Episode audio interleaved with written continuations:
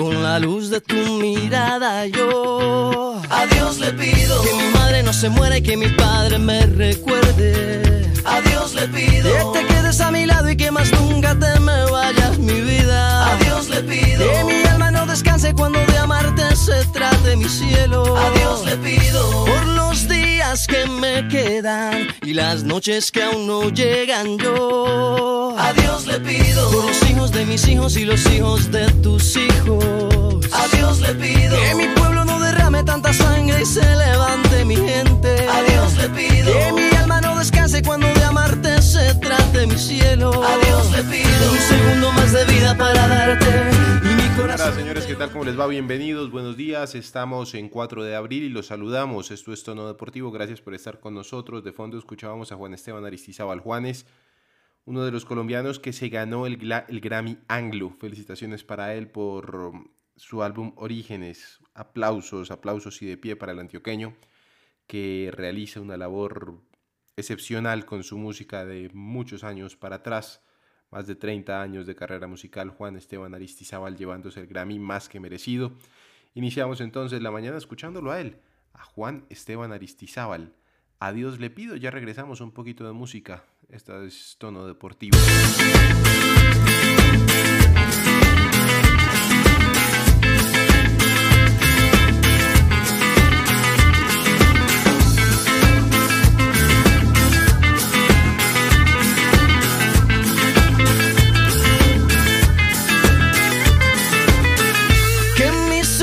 Se despierten con la luz de tu mirada. Yo a Dios le pido que mi madre no se muera y que mi padre me recuerde. A Dios le pido que te quedes a mi lado y que más nunca te me vayas mi vida. A Dios le pido que mi alma no descanse cuando de amarte se trate mi cielo. A Dios le pido por los días que me quedan y las noches que aún no llegan yo. A Dios le pido por los hijos de mis hijos y los hijos de tus hijos. A Dios le pido que mi pueblo no derrame tanta sangre y se levante mi gente. A Dios le pido que mi alma no descanse cuando de amarte se trate mi cielo. A Dios le pido un segundo más de vida para darte. Un fin de semana con muchísimo deporte, muchísima actuación colombiana, cosas que vamos a resaltar a través de todo el programa.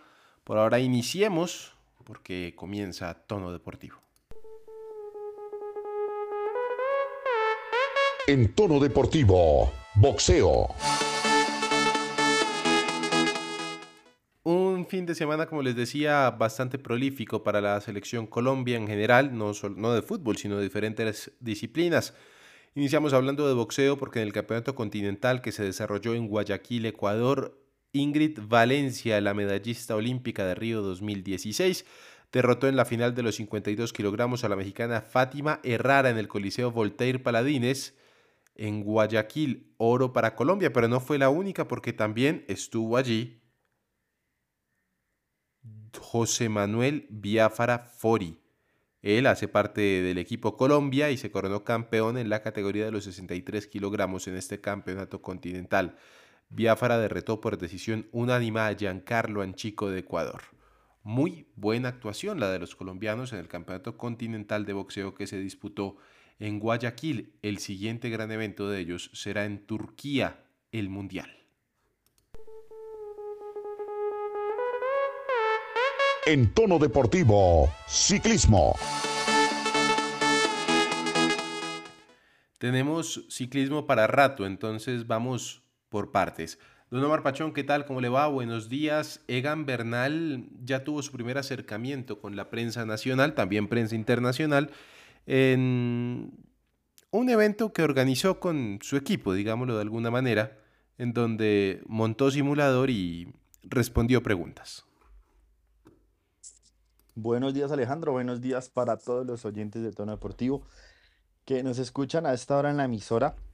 Espero que tengan un excelente día, como ha sido la recuperación de Egan Bernal. Porque sí, como usted lo dice, la primera vez que se acercó a los medios, primera vez que participó en un evento virtual, en un simulador. Primero fue el evento, todo el tema de la marca Compors, ya después atendió a los medios de comunicación y en esa rueda de prensa, en esa locución, comentó varios temas de, del incidente, de que se preocupó más primero por su vida que el ciclismo, que ya después, viendo que pudo sobrevivir y salir adelante, se preocupó netamente por el ciclismo, que no ve carreras porque no quiere llenarse la cabeza de, de especulaciones, de ver que los demás sí pueden y él no, de que va muy bien, pero no quiere acelerar los procesos. No se sabe si se vaya pronto a Europa, pero el equipo sí quiere continuar la recuperación en Europa. No saben cuánto tiempo puede regresar formalmente a una carrera como tal. Él dice que por lo menos desea en algún momento regresar, así sea llevar carimañolas, caramañolas. Y habló de todo eso, de cómo se preocupó por sus amigas, eh, familia, amigos y amigas, y cómo valoró la importancia de la familia en esos momentos. Y y cómo pasó de estar prácticamente muerto a, estar bien y recuperándose y 68 días después del accidente ya montado sobre una bicicleta. Muchas cosas de las que habló Egan, de ese primer acercamiento que tuvo y, y lo que nos pudo comentar a nosotros, a Tono Deportivo y a todos los medios que estuvimos ahí presentes. Egan Bernal. Se lo quiere llevar el Ineos, eso está claro, no saben cuándo. Me llama la atención, Omar, es eh, todo el despliegue que hubo para, pues, para verlo montar en, en simulador, ¿no? Ah, obvio, no, es que de algún lado tienen que empezar a sacarle beneficio económico y él también, porque pues no pierde patrocinio ni nada, pero obviamente necesita eh, subsistir, ¿no? Y seguir pagando, pues evidentemente, eh, la- la- el costo alto de vida que tiene sin ganar carreras o competir, pues tiene que de alguna forma también sacarlo adelante.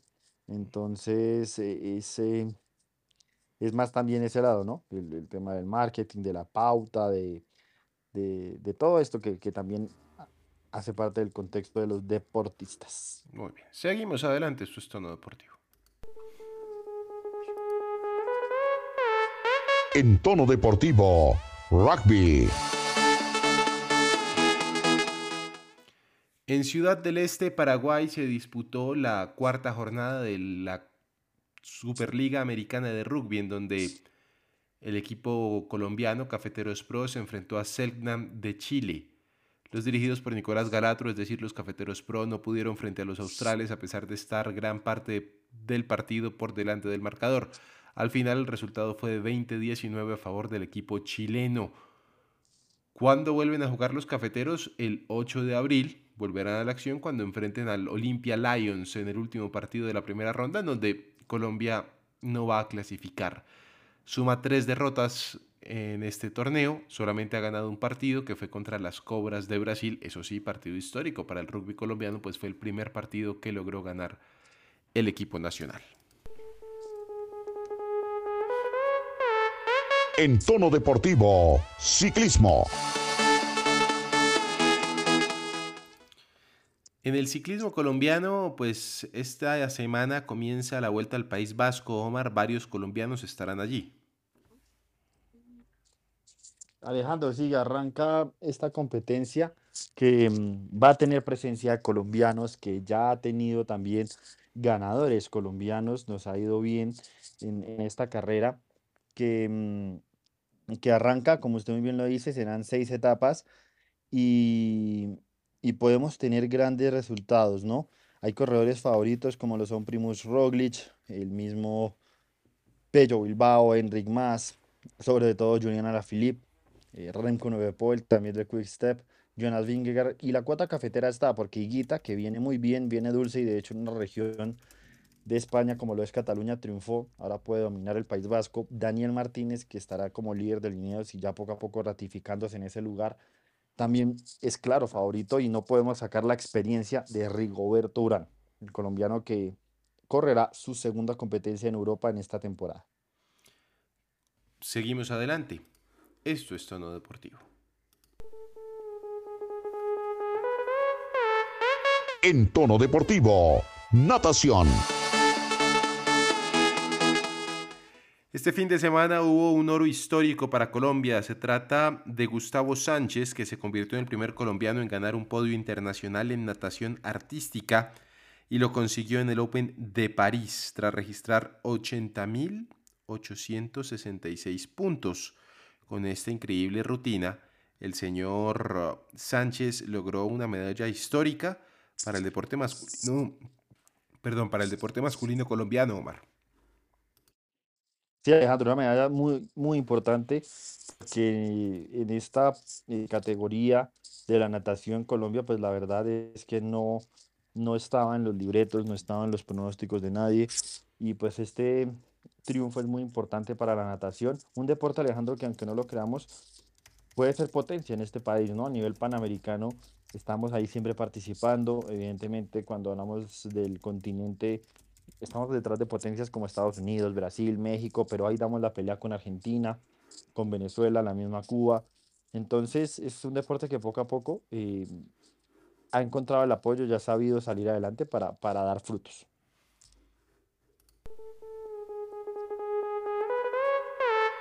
En tono deportivo, ciclismo.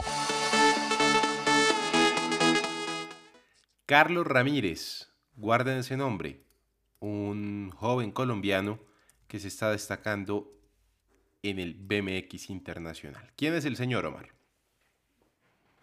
Pues Alejandro, es nuestro, nuestro doble medallista olímpico que está tomando muy en serio este año, sabe que el ciclo a París 2024 es mucho más corto entonces, eh, está desde ya metiéndole. Estuvo entrenando en Bogotá empezando el año rápidamente y no se dejó coger la noche. Viajó a Portugal, después viajó a Bordeaux. Ahí entrenó, estuvo en la competencia y este fin de semana pasó por Italia. El sábado compitió en Verona en la Copa Europea de MX y el pequeño mago logró su primer podio esta temporada.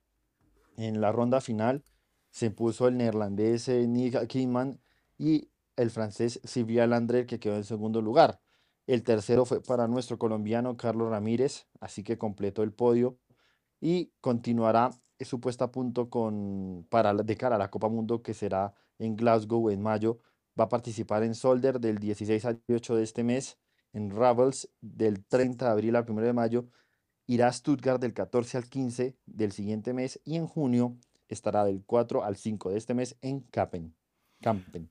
Óigame, lo de Ramírez, eh, pues se puede destacar su buen comienzo, se puede destacar que está en, Italia, pero no sale el tercer puesto, ¿no? Sí, le ha, costado destacar, él lo ha dicho, que él tiene su debilidad, que es el partidor.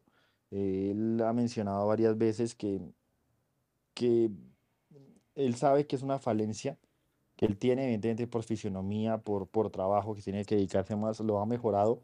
Pero fíjese que en esta válida logró en las mangas tener un buen arranque, pero en la final le falló y tuvo que remontar. En eso sí es muy bueno, remontando porque pasa del sexto, quinto lugar rápidamente a los primeros puestos y en ese remate también le ganan un poquito, pero logra meterse y tercero. Por lo menos logra puntuar y estar ahí.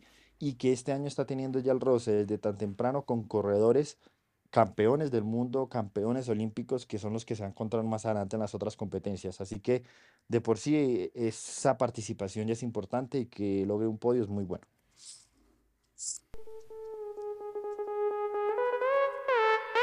En tono deportivo, natación. Comenzó en la ciudad de Medellín la primera parada de la Liga Nacional de Waterpolo con cinco equipos en la rama masculina y tres en la rama femenina. Más adelante conoceremos los diferentes resultados de los partidos que hay. Pero además del oro de Gustavo Sánchez en Francia, Jennifer Cerquera y Gustavo Sánchez conquistaron la presea de bronce en la prueba del dueto mixto técnico en el Open de natación artística que se disputó en territorio francés. En tono deportivo, ciclismo. Don Omar, y de los diferentes compromisos ciclísticos que hay alrededor del mundo, ¿qué podemos decir? Pues Alejandro, que hay un nuevo ganador de una clásica belga, la clásica más importante hasta ahora, y pues una de las que va a mandar la parada y es el Tour de Flandes, porque un recorrido importante con pavé, bastantes kilómetros y que al final logró llevarse, imponerse Matthew Van Der Poel, este corredor que es, es impresionante, es impresionante. edición 106 de la competencia cruzó 272.5 kilómetros entre Antwerp y Aundert, las dos ciudades belgas, y al final paró el reloj, el cronómetro, con un tiempo de 6 horas, 18 minutos y 30 segundos, por delante de, Dylan Van de Neos, Valentín Mataus del Grupoma y de Tadej Pogachar. Estos con el mismo tiempo del ganador, el holandés que está implacable, se vio solvente, ataca desde lejos, da espectáculo, gran, gran desempeño, aniquilando todos los registros y pues con Wood Van poniéndose al frente de, de, los clasicómanos como, como los grandes favoritos para esta temporada. En esta competencia no eh, tuvimos representación colombiana, el único que estaba, que estaba en la prelista fue Fernando Gaviria, pero, pero no, logró, no logró estar ahí en, esta carrera porque no se ha recuperado el 100% de esa lesión que tuvo. Y le digo rápidamente que en este fin de semana también nos fue muy bien porque nuevamente el Colombia Tierra de Atletas logró un podio nuevamente de, mano, de manos eh, o de las piernas de Germán Darío Gómez, este hombre que, que está pisando fuerte Alejandro, hemos tenido la oportunidad de hablar con él en varias ocasiones, va muy bien y esta vez fue en el trofeo Piva en Italia, donde el campeón nacional de ruta sub-23 logró ganar en un sprint de fotofinish pues ese tercer lugar y completar así su segundo podio en Europa y un, un, gran augurio para estos corredores que estarán aquí en la Vuelta a la Juventud y después afrontando el Giro de Italia sub-23 al que el equipo fue invitado. En tono deportivo, atletismo.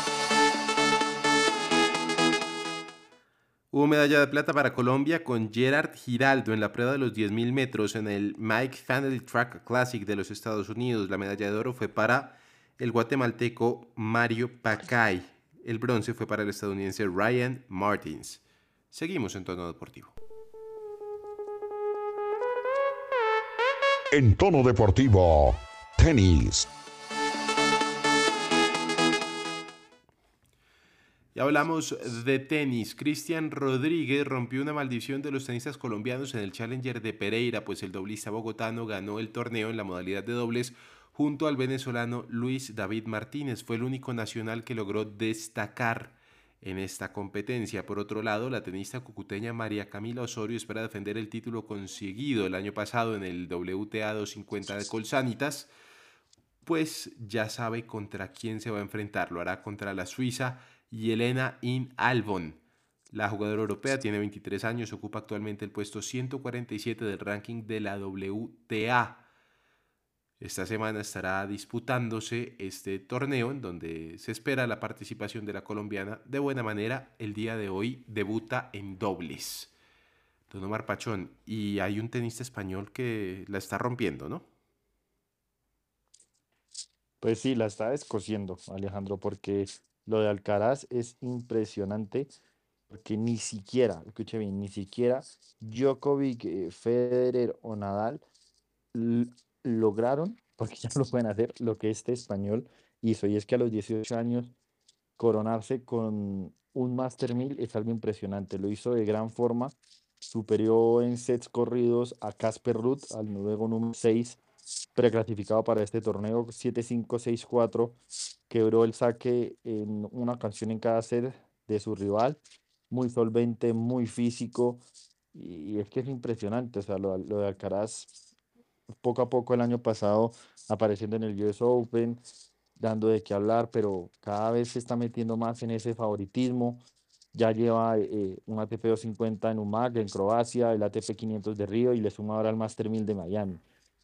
Vamos a ver qué es ese reemplazo de Nadal y, y de las grandes figuras que veíamos lejano de esa next gen que no se consolidaba, pues parece que en, en, en las manos de este español sí, porque mm, vamos a estar escuchándolo muy seguido. Y, y el juego de él, no, no, no, obviamente está muy joven, ¿no? Y, y, es muy pronto, pero para mí que puede superar a, a varios de ese top 10 legendario, top 5 porque es, es, muy solvente, tiene apenas 18 años y tiene sobre todo una mentalidad ganadora bestial. Estaremos pendientes de él. En tono deportivo, fútbol. Y llegamos a hablar de fútbol. Eh, pues finalmente se dio la salida de Juan Carlos Osorio del América de Cali el América de Cali ganó tres goles por dos frente a Millonarios el fin de semana. Un partido que, pues hombre, siempre van a decir, ¿no? Escoba nueva barre bien. Lo que me llama poderosamente la atención, Don Omar, es que el hombre al que todos poníamos como el, ¿cómo se dice?, el cuidador del banquillo escarlata, terminó yéndose a dirigir a la B, a Llaneros, Gerson González.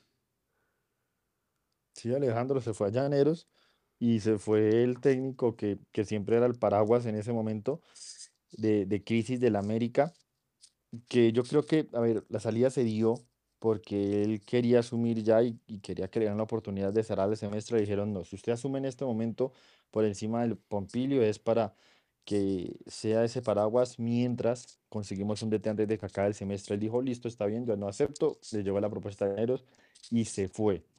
Y pues a mí también me parece, Alejandro, muy curioso que los procesos de Osorio no han terminado bien, no gustan, salen de pelea, pero siempre se queda Pompilio Páez asumiendo el resto, o por lo menos un tiempito, el cargo. Me imagino que le seguiría entrando plata y entrando plata al cuerpo técnico de Osorio. Entonces, se me hace muy curioso, ¿sabe? Porque pasó en Nacional, pasó ahorita en América En Once y Caldas Pompilio no lo hace mal tampoco.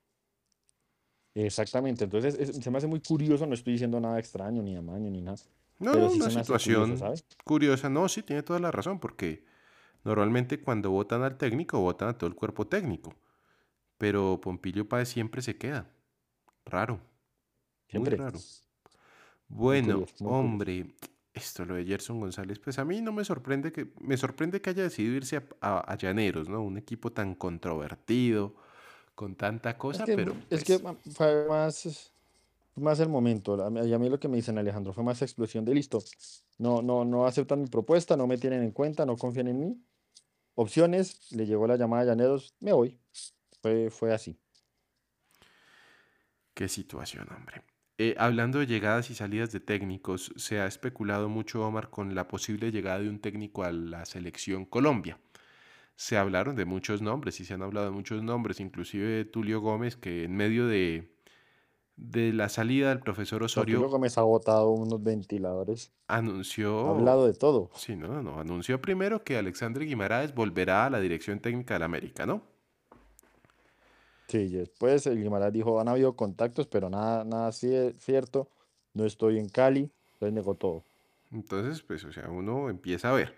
Luego salió a decir que no, que él se había equivocado con Osorio, que es un gran técnico, pero que es un técnico de selección, ¿no? También, como para bajarle, para no bajarle la caña y, y no decir tampoco que No, y yo, todo culpa de él. yo me imagino que parte de la, del acuerdo de salida sería hágame campaña para llegar a la selección, ¿no? Yo creo, no, no, no Pues, o por sea, su nombre para que no salga de esa, de esa lista. Hay que pensarlo, ¿no? Es como en nuestro fútbol pasa de todo. Mm, Ahora, mm. eh, especulación de momento, eh, pero pues si el, si el río suena, piedras lleva, dicen por ahí, se ha Dicho dado a conocer una supuesta lista de peticiones que tendría Marcelo Bielsa para llegar a la selección Colombia de fútbol, ¿correcto? Yo no sé si Las que de hecho ya han habido antes, ¿no? Sí, sí, sí, o sea, no es como que sea una novedad, sino que pues, es algo que, que se sabe, el hombre pide. Entre ellas está total autonomía, que no se le metan las decisiones, manejar las selecciones sub-17, sub-20, bueno, Inferiores. sí. Yo le pregunto a usted, Omar, ¿usted cree que nuestros directivos estén dispuestos a todo eso? Mire, yo creo que dentro de, lo- de to- dentro de todos los que se habla de Yesurum, yo creería que por, fu- por Yesurum solito, sí. Sí, yo creo que Yesurum sí, pero además él está embolatado con sus nuevos cargos, su tesorería en la Conmebol, y yo creo que él sí, porque él no tiene tiempo para estarse metiendo. De Jaramillo veo que, mm, Es que como él que está también le tratando importa, no como le sea de importa, ¿no? Sí, porque él está más ocupado en tratar de que no lo saquen de la, li- de la Dimayor a, con temas directivos. El único es el tercero en discordia y es Alzate, y que a él sí le gusta estarse metiendo, sí le gusta estar teniendo el control. Y es ahí donde yo, yo veo la dicotomía. Entonces yo no estaría seguro que fueran los tres, sino uno de ellos el que no, no aceptaría tanto.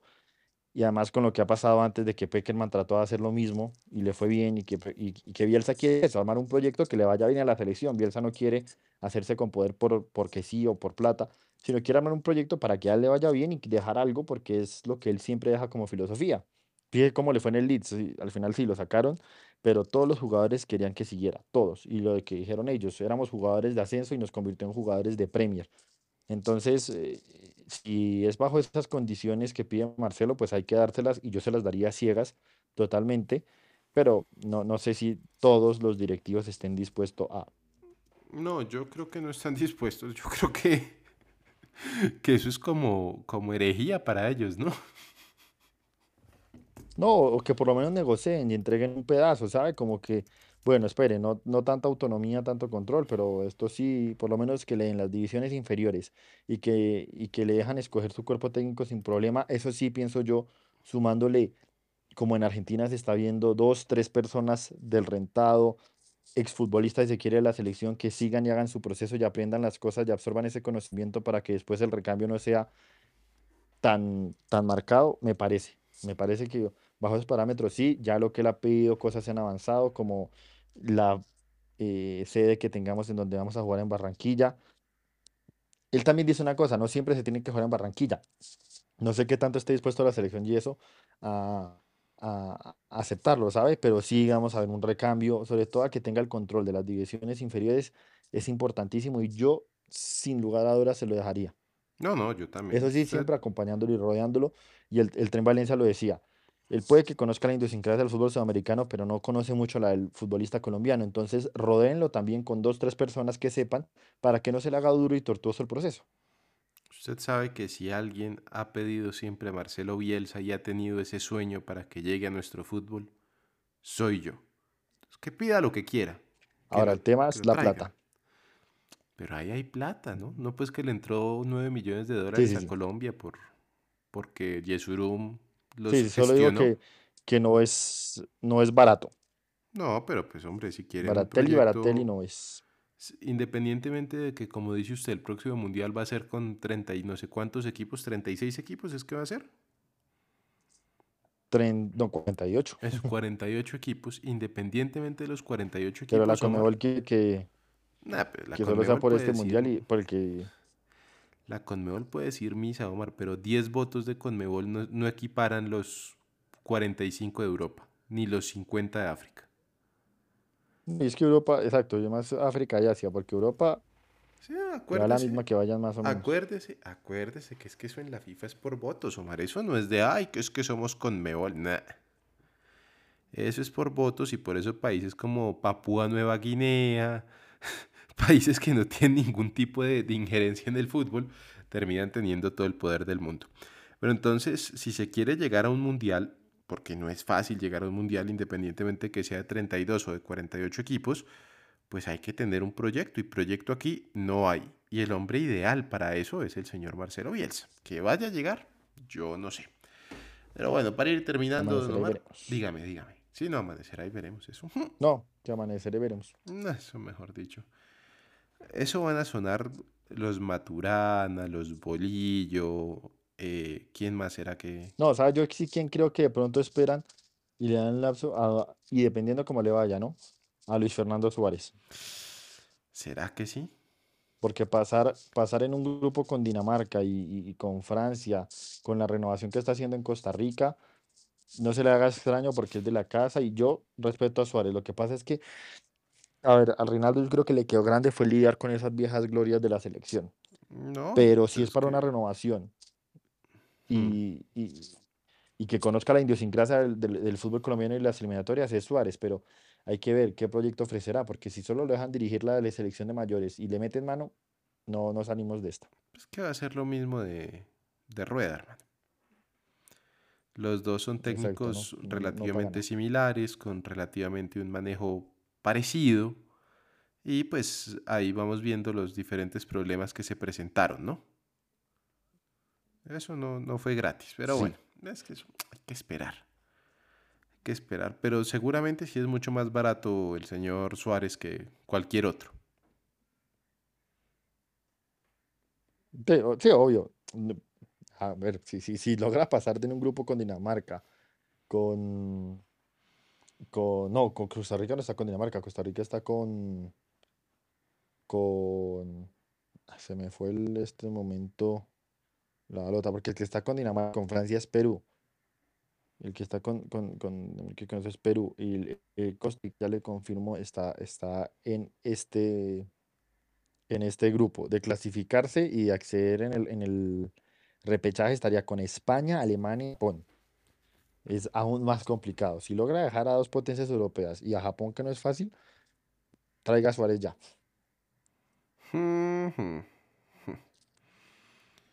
Ay, señor, amanecerá y veremos, ¿no? Amanecerá y veremos. Bueno, rápidamente les damos los marcadores del fútbol profesional colombiano para que los tengan aquí en cuenta. Mañana los estaremos analizando con todo el equipo porque el señor Santiago Villarraga viajó a Cali queriendo traerse la victoria, pero pues él como que a donde viaja lleva la derrota con Millonarios. sal. Sí, bulto de sal hay que decirle, de ahora en más. Jugó la equidad contra el Deportivo Cali 0 por 0. Envigado le ganó, le ganó Medellín a Envigado dos goles a uno. Tolima se impuso 2 por 0 frente al Deportivo Pereira, Atlético Nacional 2 por 0 frente a Patriotas, Junior hizo lo que debía con Alianza Petrolera, ganó 3 goles a 1, mientras que Águilas Doradas igualó un tanto con Jaguares. América de Cali, como les mencionábamos, derrotó a Millonarios 3 goles a 2, dos goles agónicos del equipo embajador en los últimos minutos. Santa Fe a duras penas pudo hacer una buena presentación frente a la Unión Magdalena. Hoy a Pasto a las 4 de la tarde y Once Caldas Bucaramanga a las 8 de la noche. Don Marpachón, muchas gracias, feliz día. Alejandro, igual un feliz día para usted y mencionar ya rápido para irnos, hubo MotoGP el fin de semana en Argentina, el ganador fue Alex Espargaro, el español, que cumplió 200 carreras en la máxima categoría de la competencia de motos.